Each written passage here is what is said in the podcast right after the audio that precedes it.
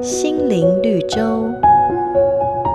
有两个人走在山中，年轻人指着地上的小草说：“我觉得自己没有什么成就，就像毫不起眼的小草。”年长者让年轻人再仔细看看，问他：“发现什么了吗？”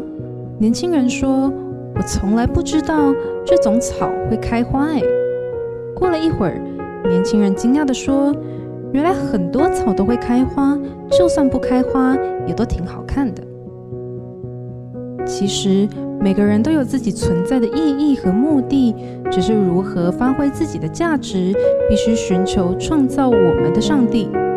圣经说：“但我们有这宝贝在瓦器里，要显明这超越的能力是属于神，不是出于我们。”意思是说，我们是瓦器，但这个瓦器里能盛装上帝无比的能力。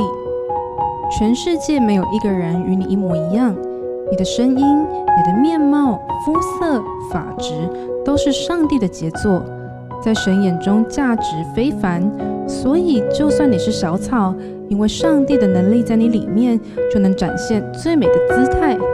哪怕花再小，也能开得美丽又自信。